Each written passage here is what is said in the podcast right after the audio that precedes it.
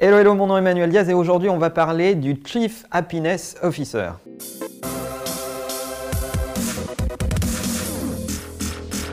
Alors voilà, après le Chief Digital Officer, on voit arriver le Chief Happiness Officer euh, qui pop comme ça dans tous les coins, dans toutes les organisations. Est-ce que c'est une imposture? Est-ce qu'on en a vraiment besoin? Est-ce que c'est caractéristique de notre époque? On en parle aujourd'hui. Alors oui, ça s'inscrit dans l'ère du temps, mais de mon point de vue, l'entreprise s'appuie sur deux piliers, le client et l'employé.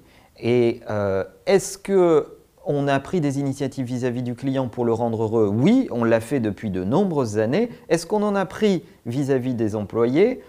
Aussi dans quelques organisations, mais moins et de façon moins réussie. Et c'est peut-être la raison pour laquelle on voit arriver des Chief Happiness Officers un peu partout. En même temps, quand on voit le taux de désengagement dans les entreprises, il y a urgence, parce que je vous rappelle ces stats en France, il y a à peine 11% des collaborateurs dans vos entreprises qui sont engagés et il y en a près de 30 qui sont activement désengagés. Activement désengagés, qu'est-ce que ça veut dire? Ça veut dire que les gens arrivent au bureau le matin en se disant qu'est-ce qu'aujourd'hui je vais pouvoir faire pour nuire à l'organisation dans laquelle je suis?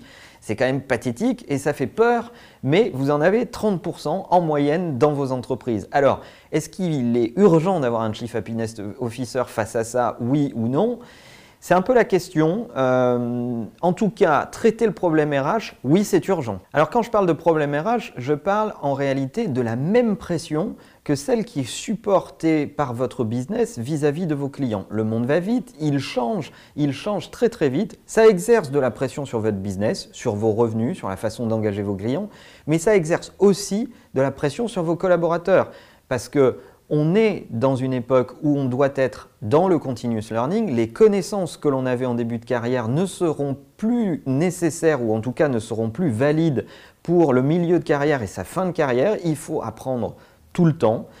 Ça change déjà de ce qu'il existait auparavant dans nos, entreprises. Le rythme frénétique impose le digital dans nos business est effectivement une forme de pression sur les épaules des collaborateurs. Et la question, c'est comment se positionner dans l'entreprise vis-à-vis de l'intégralité de ces nouveautés et comment réenchanter le climat de travail. Alors, vous connaissez mon, mon opinion sur cette euh, question. Euh, on en a parlé plein de fois dans les autres épisodes. Si vous n'avez pas vu les autres épisodes, abonnez-vous à la chaîne et regardez les autres épisodes. Je suis intimement convaincu qu'il ne peut pas y avoir d'expérience client nouvelle sans expérience employée. C'est tout simple. On ne donne pas à des clients ce qu'on n'a pas reçu soi-même.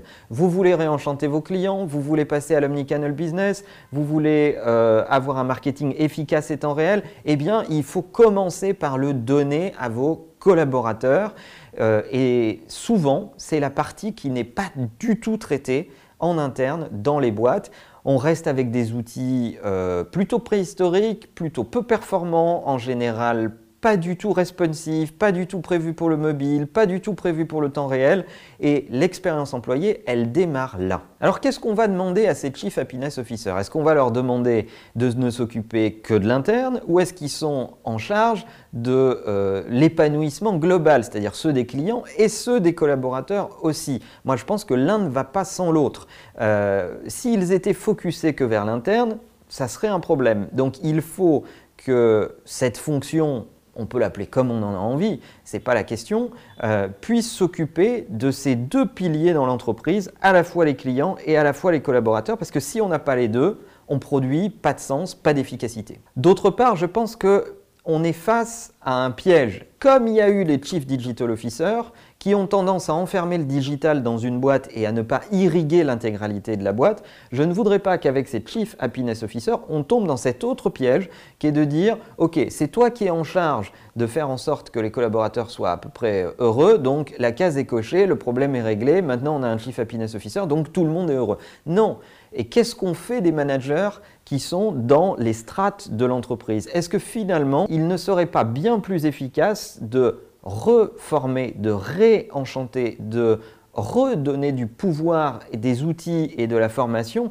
aux strates managériales. C'est en tout cas le modèle auquel moi je crois, qui est de travailler sur les charnières managériales plutôt que de nommer un Chief Happiness Officer qui est un peu un nez rouge sur un clown bien triste. Je pense que plutôt que de nommer des Chief Happiness Officers, les entreprises devraient être obsédées par le fait de repenser leurs fonctions RH. Je suis beaucoup plus proche d'une théorie qui est de déplacer les RH vers l'employee experience. Le bonheur est tout relatif finalement et euh, promettre du bonheur en branche, euh, c'est un peu étrange et donc je suis plutôt favorable au fait de aider les fonctions RH à se réinventer et à travailler sur les employés de journée et se dire, OK, où sont les points de friction Comment on peut les régler Comment on peut aider les gens à travers le management, puisque les RH ont cette culture d'intervenir aux côtés du management pour déverrouiller des situations.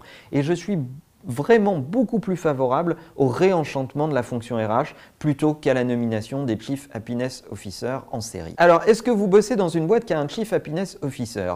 Si oui, racontez-nous ce qu'il fait dans cette boîte, quelle est sa fonction Qu'est-ce qu'il a comme latitude? Est-ce qu'il bypass votre management ou pas? Est-ce que ça vient en collision, en complément? Bref, racontez-nous si vous avez un Chief Happiness Officer dans votre entreprise ici dans les commentaires. Et n'oubliez pas que la meilleure façon de marcher, c'est de vous abonner à la chaîne YouTube et au podcast pour ceux qui veulent consommer ces contenus en audio. À bientôt